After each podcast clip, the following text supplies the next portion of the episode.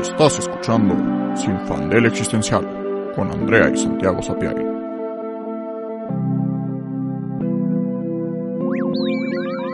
En el episodio de hoy, The Innocents, Inocentes Criaturas. Hola, yo soy Andrea. Y yo soy Santiago. Y en el episodio de hoy estamos grabando remotamente desde nuestras casas porque Andrea y yo tenemos COVID. Este, por segunda ocasión. Por segunda ocasión. Ahora sí con síntomas. Bueno, es que yo fui asintomático la primera vez. Y ahora sí me duele la garganta. Pero, pero nada detiene este podcast. Entonces, aquí estamos. Y el día de hoy vamos a hablar de una película noruega que salió el año pasado. Que se llama The Innocents. Y no voy a intentar decir, decir su título en noruego porque, pues, no mames. Pero bueno, esta es una película de terror sobre unas inocentes bendiciones, criaturitas, niños infantes bonitos del mall. Y es una película extremadamente perturbadora. La premisa sencillamente es que los niños tienen poderes, que sus papás nunca se dan cuenta que tienen poderes. Y eh, la protagonista es Ida, que es una clásica niña noruega güerita bonita, este, y su hermana Ana, que es más grande que ella, pero que es autista y es autista no verbal, entonces no puede comunicarse con palabras y generalmente como que parece que está en su propio mundo y sus papás no le entienden, Ida tampoco le entiende. Em, y todo empieza pues normal, ellos viven en un este como complejo habitacional en Noruega. Parece que no es como en ninguna ciudad grande, es como en algún pueblito, bueno, no pueblito, pero una ciudad como chiquita, con naturaleza y el bosque y un lago y todo.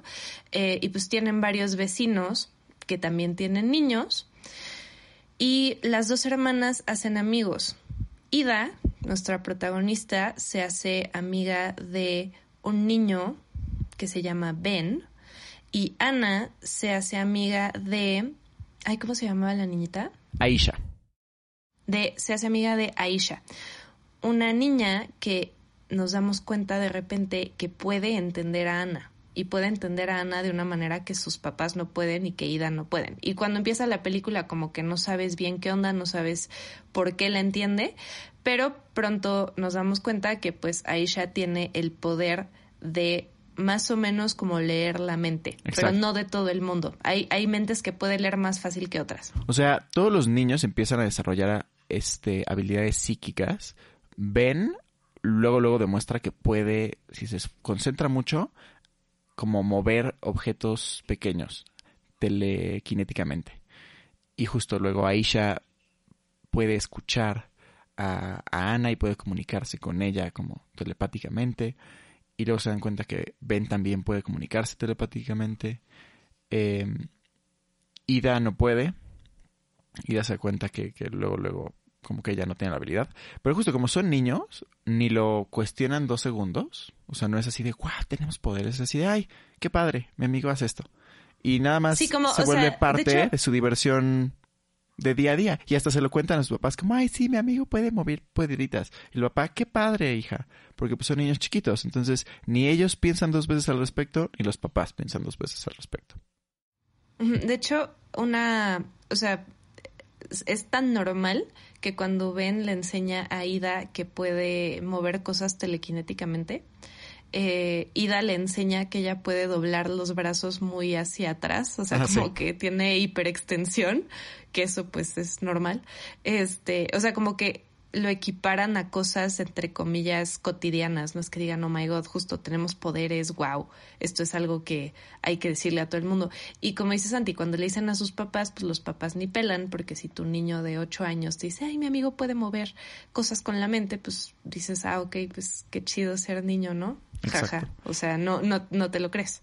Y el conflicto de la película empieza porque los niños, como todos los niños, o no, de eso vamos a hablar, empiezan a hacer cosas medio crueles y pues sí, medio crueles, ¿no? Primero, Ida desde el principio de la película vemos que pellizca y como que maltrata a su hermana porque como Ana es no verbal no expresa el dolor. No es que no lo sienta, pero no lo expresa. Entonces puede pellizcarla, puede cortarla y hacer lo que sea. Y Ana no reacciona. Entonces como que Ida empuja este límite. Y también pisa una lombriz nada más como por, por pisarla. Este, y ven también como que disfruta. Perdón, mi perro. Este. este, es que Django tiene eh, el cono. Django es mi perro. Y tiene el cono porque es un viejito que se lastima solito, todo güey. Y entonces está chocando. Ah. Pero bueno, en fin. Este. mm, Y Ben también disfruta como justo pellizca también a Ana.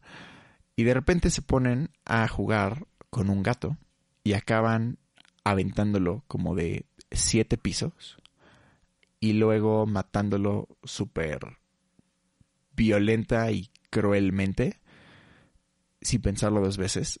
Y como que la crueldad de estos niños va, va escalando y como tienen poderes psíquicos, obviamente empieza a jugar, a tener como un factor este, estos poderes en lo que hacen los niños y, y acaba mal y se pone, se pone muy denso.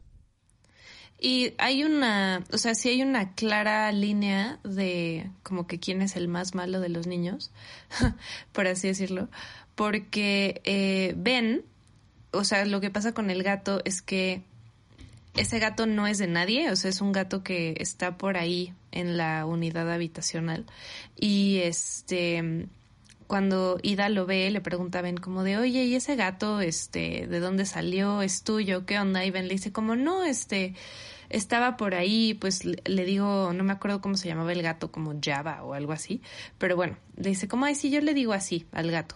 Y este, como que tú piensas, ay, qué lindo, está como con el gato cuidándolo y lo que sea. Y de repente, siguiente escena, están subiéndose las escaleras y agarran al gato hasta arriba, es de, esas escaleras como de caracol, entonces lo ponen en medio y lo agarran y lo avientan.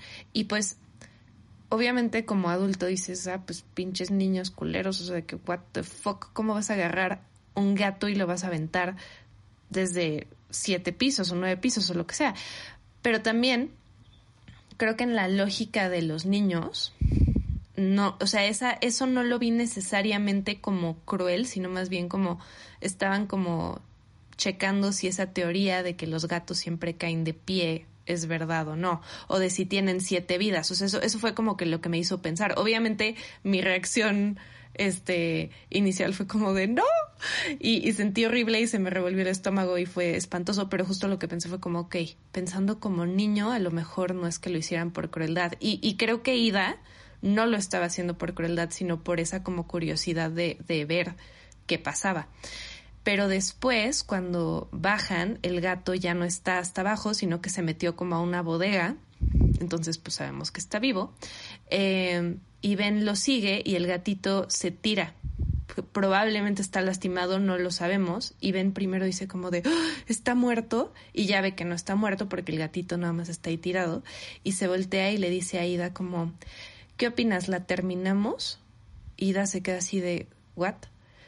Y Ben le pisa el cráneo al gato. Súper sádicamente y horrible. Y ahí es cuando dices, ok, ese niño, algo está mal con ese niño, ¿no? O sea, eh, fuera de que pueda haber la curiosidad de que si cae de pie o no sé qué, ya para decir, ay, la terminamos y matar al gato así a sangre fría, hay algo ahí profundamente oscuro en Ben. Y es como lo primero que vemos, que Ben sí, o sea, Ida tiene pues esta curiosidad y sí tiene conductas medio pues feas con su hermana, pero nunca la vemos hacer las cosas como con tanta malicia. Sí, exacto. Y pues eso es lo que nos trae el tema de hoy, ¿no? Ben, obviamente, pues en el plot de la película es, pues justo, tiene problemas severos, necesita terapia y, y pues sí disfruta o tiene una curiosidad sumamente morbosa por la crueldad, el dolor y, el poder. Porque no es que yo no siento que lo haga justo por malicia totalmente, o sea, él, él se siente justificado en sus acciones y lastima a gente que lo ha lastimado a él. Este, y lastima cuando está enojado, pero luego se arrepiente y luego no. O sea, claramente está conflictuado. Eh, Ida no hace cosas tan crueles, pero al final también es.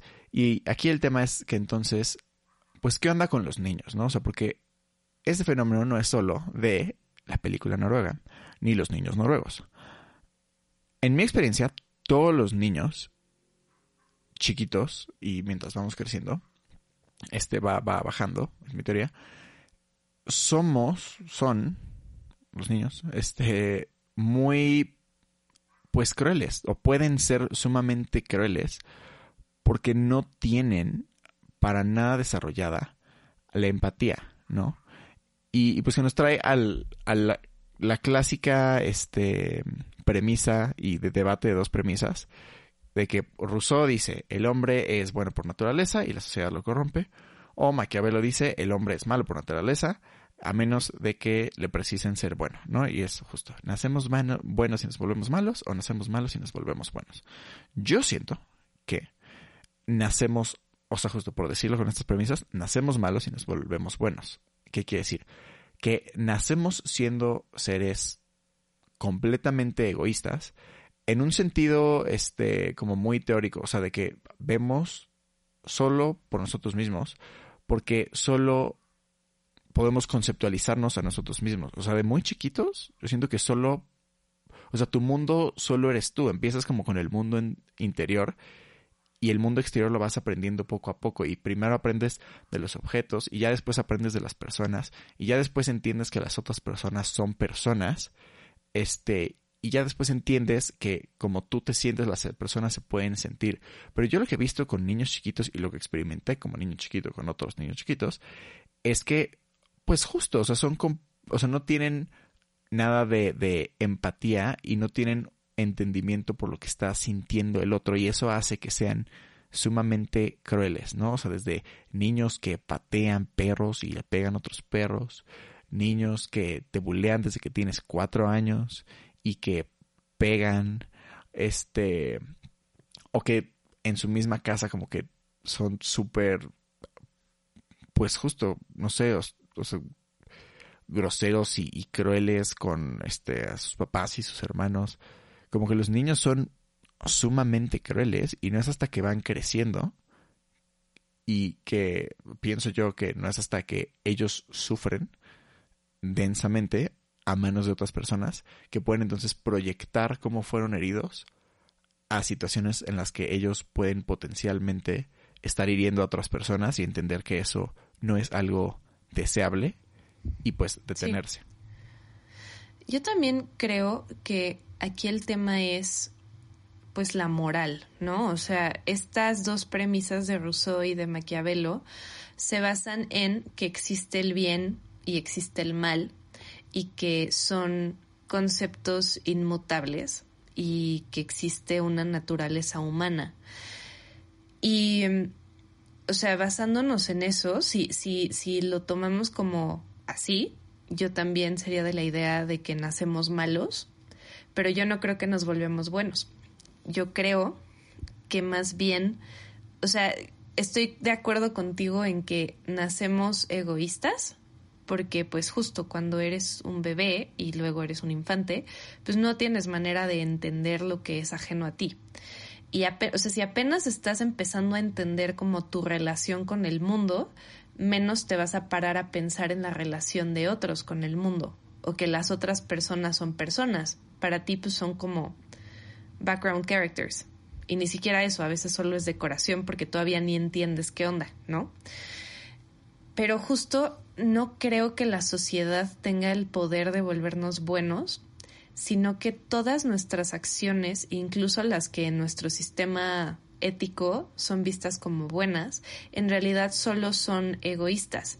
Lo que pasa es que creo que los humanos nos volvemos más estratégicos y nos damos cuenta que con violencia y con crueldad no llegas muy lejos a menos que tengas mucho poder. Y cuando eres un niño no tienes mucho poder. Y cuando eres un joven tampoco tienes mucho poder. Entonces tienes que comportarte de maneras que la sociedad dice que son aceptables y buenas para que la gente te vea como una buena persona y seas aceptado en sociedad. Porque justo un niño o adolescente o adulto que es un maldito, si no tiene una cantidad de poder estúpida, no puede ejercer esa maldad y ese horror. Yo creo. Entonces creo que soy incluso más pesimista que tú en ese sentido. Eh, pero al mismo tiempo, no sé si estamos, o sea, la única, como el único cabit que tengo para mi propio punto. Ay Dios, Lolita ya la por el COVID ahora. She's back. Es el COVID, lo siento. Este, creo que, em, perdón, perdón, Lolita ya la me distrajo fuertemente. Eh, sí, ok, que justo si, si esto lo vemos, o sea, el único como, el único como punto a favor que tengo sobre mi propio punto es que yo sí siento empatía muy fuerte, pero especialmente por los animales. O sea, porque lo que estoy diciendo es que, que todo el mundo, incluso las mejores personas, entre comillas, solo hacen las cosas porque les conviene. Y porque incluso el hacer cosas buenas te da resultados inmediatos. O sea, incluso si, no sé, le haces un favor a alguien, ¿no? Y ese favor a lo mejor nunca se te va a regresar, pero vas a sentir la satisfacción de que le hiciste ese favor a alguien. Y eso es un punto para ti. O sea, también de cierta forma es una razón egoísta para hacer algo porque se siente bonito. Sí, porque te dio gratificación. Mi único punto en contra a eso es que la empatía, al menos desde mi perspectiva, sí es real y que sí sufro fuertemente cuando veo otras personas sufrir y sufro más fuertemente cuando veo animales sufrir. En la película yo quise vomitar, aunque sé que no era que de verdad pues el gato está por ahí siendo feliz en Noruega y no le pasó nada, pero yo me quería morir. Sí, sí, o, sea, tuve que fue horrible. Recordarme como, no, esto es falso, acuérdate, no pasa nada, el gato está bien, los actores están bien, todo está bien, esto es falso. Súper ridículo. Este, sí, sí, estoy de acuerdo contigo. Este, pues sí, o sea, creo que justo, o sea, al final la empatía sí es algo real que sentimos y experimentamos. Este, y justo, o sea, personalmente yo también siento muchísima empatía. Y curiosamente también más, creo que ya no me acuerdo si ya lo habíamos platicado, pero lo menciono brevemente. O sea, justo lo que más me, me dispara la empatía es justo animales, este, e injusticias, ¿no? O sea, para mí ver un video de brutalidad policial en Estados Unidos o algo donde una, una persona esté siendo este, abusada injustamente física, moral, eh, verbal o emocionalmente, me pone, no manches, o sea, no, no manches como me súper enoja y me dispara sentimientos y, justo. Pero como que cuestionándome a mí mismo me he preguntado como, y esto es de verdad como empatía por la persona que está siendo este, víctima de estas injusticias. O es también como una reacción que viene desde, desde el egoísmo entendido como, o sea, desde, desde mí mismo, pues, pensando en que más bien, más que sentirme mal por la persona, estoy sintiéndome mal por, por mí mismo y por las situaciones en las que yo he vivido injusticia y que es algo que justo, obviamente, detesto en mi vida cuando cuando algo es injusto no lo tolero ni dos segundos y que entonces proyecto que esa situación es justo súper, súper estresante y angustiante para mí, más que de verdad este estar pensando en la víctima de eso. Y creo que algo más fuerte, o sea, que acabo de caer en cuenta ahorita que lo dijiste así, que dices, ok, es que por lo que más siento empatía es por los animales, y por las injusticias. Y justo viene del título de la película. Lo que más sientes es empatía por los inocentes.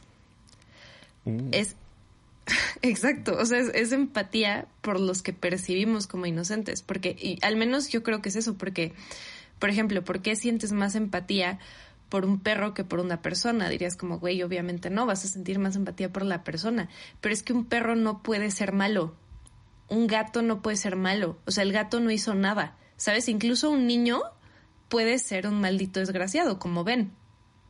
O sea, eso es, hay niños que torturan a otros niños, hay niños que, que son muy crueles. Los perros y los gatos y los animales en general no tienen la capacidad de ser crueles incluso si son violentos. O sea, si un perro te muerde, generalmente es porque le hiciste algo. Sí. No porque el perro sea cruel. Sí, porque sufrió muchísimo abuso cuando era cachorrito y, y, y, justo está educado así, pero claro, no es por malvado. Creo que sí, tienes toda razón. Qué fuerte, o sea, justo es, es eso, es, es los inocentes. Que, y porque me pasa exactamente lo mismo con los animales, porque siento que es eso, ¿no? O sea, el animal no se puede defender, no hizo nada malo, no tiene la capacidad de hacer como cosas malas y que entonces sí es un como abuso 100% de la pues sí, la inocencia. Porque claro, o sea, el, el mismo acto para una persona que desde mi moralidad yo pueda juzgar como culpable, no sentiría tanta empatía. Y que digo esto super side note porque no vamos a platicar de eso porque las redes están hartas de eso, pero ese es uno de los principales temas con lo de Johnny Depp y Amber Heard. Que como no hay, o sea, justo como no hay una inocencia, nunca vas a poder sentir esa empatía que, por ejemplo, este, los casos súper claros de abuso hacia las mujeres tienen. Porque aquí es como pues los dos hicieron muchísimas cosas densas y hay pruebas de los dos lados y entonces lo único que sale es pues la misoginia que ya sabemos que existe y entonces Amber Heard es una maldita desgraciada y Johnny Depp es un santo porque hay pruebas de que Amber Heard también hizo cosas malas.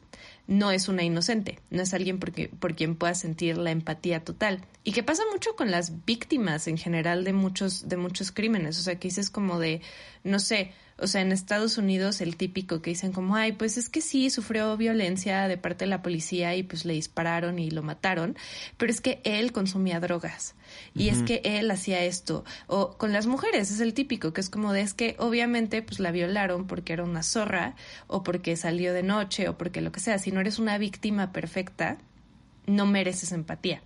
Claro. Y creo que es algo que nos han metido mucho, justo no solo por las mujeres, digo específicamente sí por la, el rollo misógino que está fuerte, pero en general es como solo los inocentes, totalmente inocentes, merecen esa empatía. Y también lo que dices de eh, la justicia, ¿no? O sea, generalmente esos casos son de abuso de poder, de como que está muy claro quién tiene razón y quién no, entonces es muy fácil tener una reacción inicial muy fuerte emocional de, ah, claro, este es un maldito desgraciado que está oprimiendo a esta otra persona y entonces, y, y puedes como, como ser este muy, no sé cómo decirlo, como righteous about it, ¿no? Como, claro, yo tengo la razón de que estos son los buenos y estos son los malos. Y en esta película lo que está fuerte es que pues no, o sea, digo, el, el malo, por así decirlo, sí está claro que es Ben, porque es el que causa la, la mayor parte del daño, pero los, las otras niñas no son necesariamente buenas. Claro. Hacen cosas cuestionables. No, y el tema también es que, o sea, Ben, el malo de la película, uno, vemos que está súper conflictuado. Pero número dos, es un niño. Y no lo mencionamos, pero todos los niños tienen como alrededor de siete años. Sí, o sea, o sea, Benny y e Ida. Aisha también Ida, tener como seis. Ida creo que tiene nueve. ¿Tiene nueve? Bueno, soy malo diciendo. Lo dicen en algún punto. Algo así. Pero sí, como X, son primaria baja. Son chiquitos. Este, pero entonces, ¿qué? O sea, justo, a ver, si Ben es un niño, pues justo los niños son las personas que calificamos como más inocentes. Entonces, si un niño, que es como ya por ende inocente. Hijo, yo también, Lolita, ya la... Claramente tenemos COVID. Este, si un niño que también es inocente, o sea, bueno, que calificamos intrínsecamente como inocente, hace cosas malas, ¿qué tan inocente es? ¿O qué tan castigable es? O sea, también entra el tema de la culpabilidad y la responsabilidad, ¿no? O sea, puedes de verdad culpar a un niño de nueve años por haber matado a 10 personas porque... o sea, o sea... Eh, sí. o sea, justo problematizándolo, puedes hacerlo si, si consideras que pues justo que es un niño, que no está 100% desarrollado, que igual sufría abuso en su casa, o sea, ya sabes, nunca, o sea, Sí. pero que entonces al final, pues todas las personas hacen o hacemos cosas malas. Siento, digo, la mayoría de las veces no que no existan justo estos casos específicos de Let's Talk About Kevin o como este Ben, que como que son malos, no quiero decir por naturaleza, pero que tienen como una naturaleza, una predisposición más a la crueldad. Pero bueno, todos solemos hacer cosas malas como producto de este de, de trauma y de falta de empatía, pero que es producto de también daños que sufrimos nosotros como personas, ¿no? Y que, y que al final, le- igual la mayoría de las veces, alguien que hace una cosa mala no lo hace pensando como, ah, voy a hacer una cosa mala. O sea, solitos piensan que tiene la razón. O sea, justo un, un policía haciendo, siendo, este, haciendo racial profiling y, y abusando físicamente de un civil afroamericano, en su concepción no es como, ah, sí, vamos a putearnos a este inocente ah, porque soy un malvado.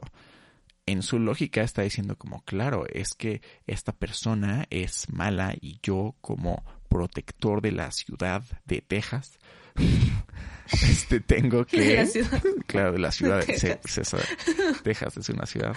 Este, tengo que proteger a mi nación, este, y violentar a este individuo. Que obviamente está Ujú. súper incorrecto y es como, bro, you're a racist bigot. Pero en su proceso no piensa que está haciendo algo malo. Y así podríamos hablar de prácticamente todas las personas que hacen algo malo. Y entonces, pues justo, siempre entra el tema de, o sea, ¿qué, qué tan... O sea, obviamente somos culpables de las cosas malas que hacemos, pero si no las hacemos por maldad, entonces ¿dónde entra el tema de de si de verdad eres malo o eres bueno porque igual hiciste algo malo, pero fue porque fue producto de tus circunstancias. Pues es que creo que no hay forma de ser ni malo ni bueno. Y precisamente este es otro de mis argumentos antinatalistas, que 100% es culpa de los papás. Y ya. O sea, lo siento, es, es lo que es. La mayoría de nuestros traumas vienen de la infancia. ¿Y quiénes nos crían y nos hacen como somos en la infancia? Pues nuestros papás o la ausencia de ellos. Entonces, 100%, o sea, creo que hay personas que afortunadamente crecen con las herramientas de trascender sus circunstancias y personas que por alguna razón misteriosa lo logran casi casi solos, porque sí existen, pero es muy difícil y son las menos, o sea, la mayoría de las personas son producto de lo que sea que hicieran o no hicieran sus papás, pero también está denso porque sus papás también en algún punto fueron niños que traumaron sus papás. Y es un ciclo sin fin como en el Rey León, en el que nada más tienes un hijo y lo traumas y tu hijo tiene un hijo y lo trauma con los traumas que tú le heredaste de lo que te traumaron tus papás and it goes on forever. Y entonces puedes ver como líneas muy claras en familias que es como, mmm, qué interesante. Toda esta familia desde hace 100 años tiene el mismo pedo y claramente no se resuelve. Y es como, pues, güey, ¿cómo lo vas a resolver si es un problema mil veces más grande que tú? O sea, lo que decías con Ben, es como, no es que Ben sea un maldito desgraciado sin razón, sino que algo lo hizo ser de esa manera. Sí. ¿Qué cosa? Pues probablemente como lo haya criado su mamá, porque nunca vimos un papá, ¿no? Este, entonces, como por eso digo que es uno de mis argumentos antinatalistas, no porque digo, como entonces nadie debe tener hijos. Bueno, o sea, sí, pero esa es mi opinión personal. Y si tienen hijos está chido. Eh, pero creo que, que sí es como, es, es decidir abiertamente el pasar tus traumas a la siguiente generación. Porque por más que vayas a terapia y la madre, siempre los seres humanos vamos a encontrar maneras nuevas de traumar a la siguiente generación. Por más woke y terapeado que estés en la vida, nadie es perfecto y justamente a lo mejor tratando de corregir tus propios traumas le generas el trauma opuesto a tu hijo, entonces es inescapable. Y creo que eso es lo que pasa, o sea, creo que también gran parte de esta idea de que los niños son inocentes, pues viene de los papás, ¿no? O sea, tú cuando tienes un bebé, o tienes un, bueno, un bebé pues sí es inocente o no lo, no lo sabemos, ¿verdad? Puede estar teniendo unos pensamientos espantosos, pero no los puede comunicar. Este, pero justo un niño que ya se puede comunicar y que ya tiene como estas habilidades, tú como papá lo que quieres creer y lo que todas tus hormonas y good feelings te dicen es que tu bebé es un angelito maravilloso que no puede lastimar a nadie y que es un ángel del Señor casi casi. Y eso es lo que quieres creer que creaste. No quieres creer que creaste una persona compleja que tiene la capacidad para ser cruel. Sí, sí, totalmente. Y, y pues justo, o sea, como lo hablamos en, en, el episodio de Hereditary, al final es inevitable traumar a nuestros hijos y como seguir estos traumas porque pues como somos imperfectos y como los hijos son personas, pues a huevo la vas a cagar porque cada persona necesita cosas diferentes y cada persona da cosas diferentes y para que esas cosas este machen pues está imposible, no mames. Entonces, este, pues justo eso es inevitable. Pero entonces, o sea, justo aquí el tema de la inocencia, que regresando a algo que dijiste hace rato, es que queremos ver a las personas como inocentes y pensamos que las personas que merecen nuestra empatía son los inocentes. Pero al final, si lo pensamos, nadie es inocente, porque justo el mundo no es blanco y negro. Todos somos, pues justo, una, una eh, gama de grises eh, morales, ¿no? Y todos hemos hecho cosas que justo, no para, y ni siquiera justo, o sea, para ya dejar la moralidad, no hablar de cosas buenas ni malas, porque súper subjetivo, pero dejémoslo muy sencillo, cosas que dañan a otras personas y cosas que no. Todos hemos dañado a otras personas. Em, y todos hemos hecho cosas que también no han dañado a otras personas. Y las hemos hecho a mayor o menor escala. Pero entonces nadie es inocente. Pero si tenemos esta forma de juzgar moralmente de blancos y negros y tan absolutista, pues es súper incongruente porque, porque justo queremos entonces decir como, ah, hizo algo malo, entonces es un culero y es la persona más asquerosa y grotesca del mundo y merece la silla eléctrica. Y si alguien es víctima es como, ay no, pobre inocente criatura, ángel del Señor, ¿cómo puede ser que haya sufrido a manos de un monstruo? Y, y justo, y no para, y no por ser este, como hacer apología de, de las personas que dañan a otras personas. Por eso, eso no es lo que intento hacer para nada. Pero nada más como problematizar cómo hasta el final nadie es ni 100% inocente ni 100% monstruo. Y entonces, o sea, es por esto, precisamente, que ya si nos ponemos en situaciones reales de injusticias y de violencia, es a veces tan difícil juzgarlo, ¿no? Y viendo el caso de, Johnny Depp, que justo no sé lo suficiente para juzgar y no es mi trabajo y no me interesa, pero claramente ambas personas hicieron cosas que no dañaron a la otra y cosas que sí dañaron a la otra. Y alguno de los dos lo hizo en mayor escala que la otra persona. Y pues de se trata el juicio, ¿no? De ver quién dañó más al otro y entonces quién le mete una demanda más fuerte. Eh, pero entonces al final por eso es tan difícil estos juicios y por eso es tan conflictivo que ahorita que está siendo broadcasted este de forma tan grotescamente americana y como juegos del hambre el juicio de Amber Heard y Johnny Depp sea tan problemático que la gente sea tan absolutista con decir justo o pinche Johnny Depp no es un culero, este Amber Depp es la más inocente y pobre víctima o este al revés porque ninguna de las dos son verdad, ¿eh? son verdad porque son, son los extremos. Y eso nunca. Claro, pero la, gente, a la gente le encanta pensar de esa forma porque te dice que el mundo, una, tiene sentido y dos, está ordenado. O sea, creo que también es una de las razones por las cuales la gente cree que los millonarios o billonarios son buenas personas, porque quieres creer en un sistema de valores en el que si eres bueno, la vida te va a dar cosas buenas, o al contrario, quieres creer como en gangster mode, que entre más malo seas, vas a ganar más. Pero necesitas como algún tipo de sistema que te diga qué es lo que tienes que hacer. Porque genuinamente no creo, o sea, creo que estamos socializados eh, de forma que sí estamos un poco más como arrojados hacia el extremo de hacer cosas que no dañen a otros, pero también creo que es por como self-preservation.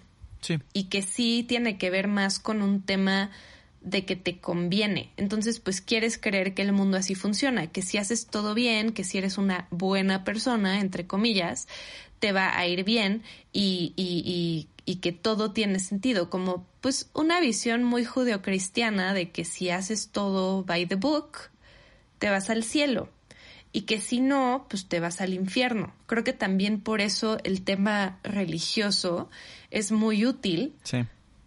para pues educar entre comillas entre comillas, una comilla nada más. Solo entre, una, comillas. entre una, entre una única comilla. entre, una, comilla, y la nada. Exacto. Gran título para algo, no sé qué, pero para algo. Este, es muy fácil pensar de esa forma tan absoluta. O sea, también por eso creo que hay una popularidad muy grande con los posts de Reddit de Am I the asshole? Porque ahí juzgas si la persona que está haciendo el post es el asshole o no. Sí. O sea, es como, es un sistema binario para juzgar. Y también algo de, o sea, volviendo al tema específico de los niños siendo crueles. Pero antes de que sigas, nada más para hablar de lo que acabas de decir, que siento que sí, o sea, totalmente ahí entra como parte de la problematización de la religión, que como es tan absoluta, pues pues nada más perpetúa esto, ¿no? Porque o te vas al cielo o te vas al infierno, no hay un middle place como en The Good bueno, Place. sí, el purgatorio, pero pero, no es, un como... lugar bueno, o sea, y no es en realidad no es un lugar intermedio, sigue siendo un castigo. Sí, o sea, bueno, sí, O sea, el, el purgatorio creo que sirve El purgatorio, no mames. No, pero sirve, o sea, como que es, es un lugar temporal. O sea, no te quedas ahí para siempre. Mm, el punto bueno, es sí. que o logras ascender porque la gente oró por ti, o te vas al infierno. Pues sí. Entonces, Pero justo sigue siendo súper absoluta. Y, hablando de la... O sea, de esto, de, de- de que al final somos buenos porque vivimos en una sociedad y en la sociedad tenemos que procurar no hacerle daño a otras personas para que, pues justo casos más extremos no nos metan a la cárcel y casos menos extremos no seamos marginados, ¿no? Porque pues si yo, lo más sencillo, nada más soy un culero con todos, pues voy a acabar eventualmente justo sin amigos y sin gente alrededor y voy a acabar solo y pues mi necesidad de vivir en sociedad pues valió pito, ¿no? Y, y entonces yo también. Entonces ser bueno pues es un mecanismo en el cual podemos vivir en sociedad, pero entonces, o sea, al final siento que hay niveles de, de ser bueno que son deshonestos y egoístas porque se vuelve transaccional. O sea, no es que no estés hiriendo al otro porque de verdad tengas una empatía honesta y profunda de decir, no, es que entiendo que cuando hago esto le estoy causando daño al otro y entiendo como el dolor del otro de verdad.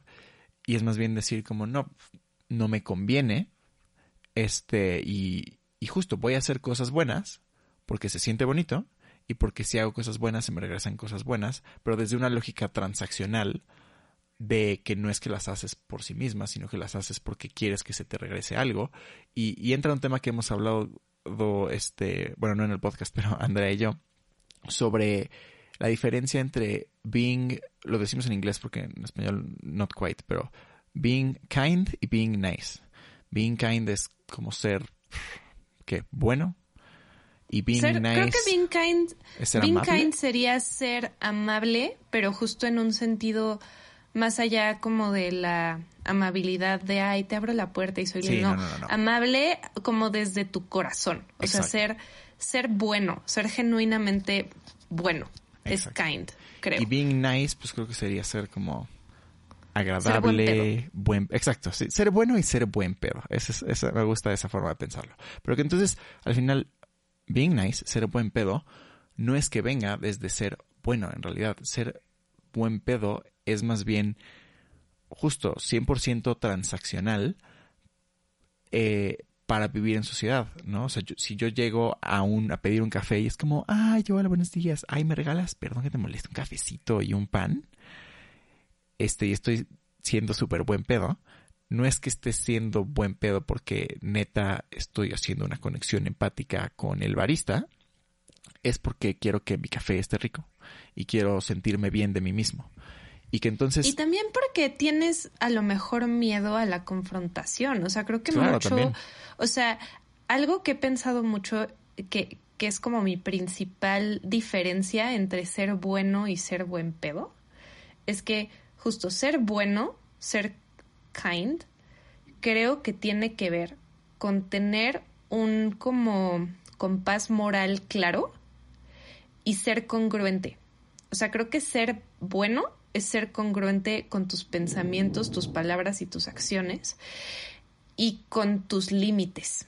Claro. Y que si alguien cruza el límite, se lo hace saber.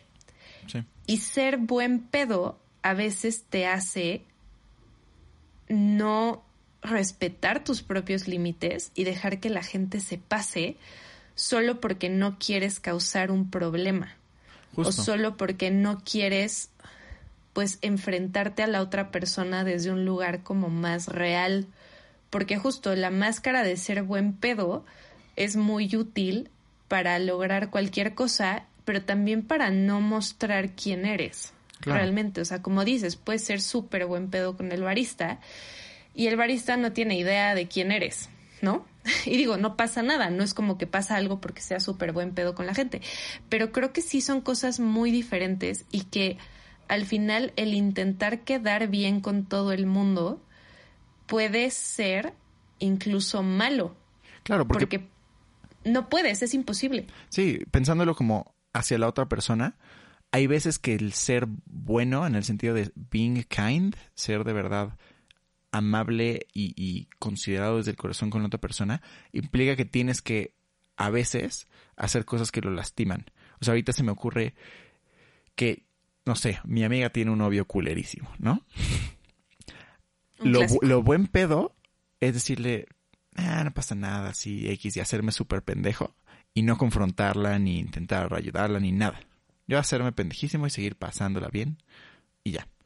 Ser bueno o, justo, o sea, si me importa y si de verdad como desde el corazón quiero hacer algo bueno, igual implicaría tener que de la forma más cordial, gentil, este, considerada e inteligente emocionalmente que pueda, hablar con una amiga y decirle como, oye, siendo que está pasando esto, estoy preocupado por ti, no sé qué, e intentar ayudarla. Y igual y eso va a ser la, este, justo que se súper enoje y que se ponga, o sea, justo se enoje conmigo, pero porque entonces está triste y que entonces nos dejemos de ver y que entonces en esa conversación la acabe lastimando porque lastimé mi relación con ella. Pero al final siento que es lo o sea, es algo bueno, es lo correcto, pero en el sentido de que es lo, lo, lo bueno y no lo buen pedo. Porque justo, o sea, ese es el peor de los casos, pero en el mejor de los casos dice como, sí, o sea, justo mejor de los casos dice que, sabes que sí, tienes razón, este, ya lo había sentido, pero como que nadie me lo había dicho y no estaba segura si era yo o si, este, de verdad estaba súper tóxico este rollo, este, mil gracias, este, sí, voy a hacer algo y apóyame emocionalmente, ¿no? Y que Peor de los casos, pierdes a tu mejor amiga y no vuelves a hablar con ella, como me pasó a mí.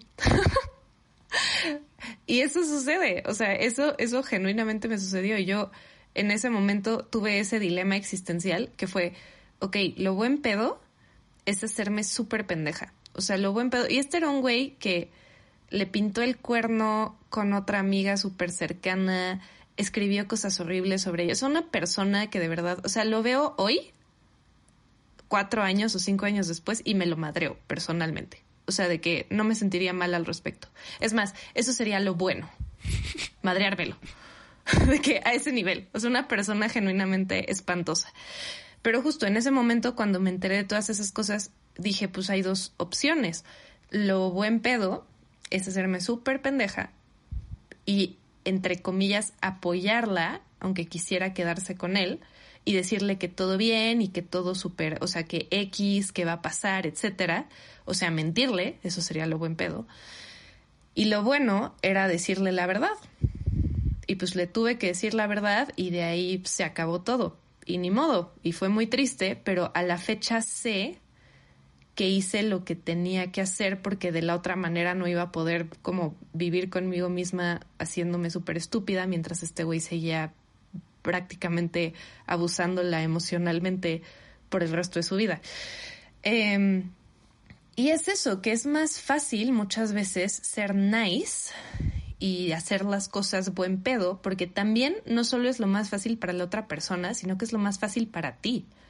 O sea, es mucho más fácil siempre quedar bien con todos y nunca meter las manos al fuego por ninguna causa y por ningún tema y nada más, pues justo quedar bien, decir que sí a todo, sonreír, bajar la cabecita, es muchísimo más fácil.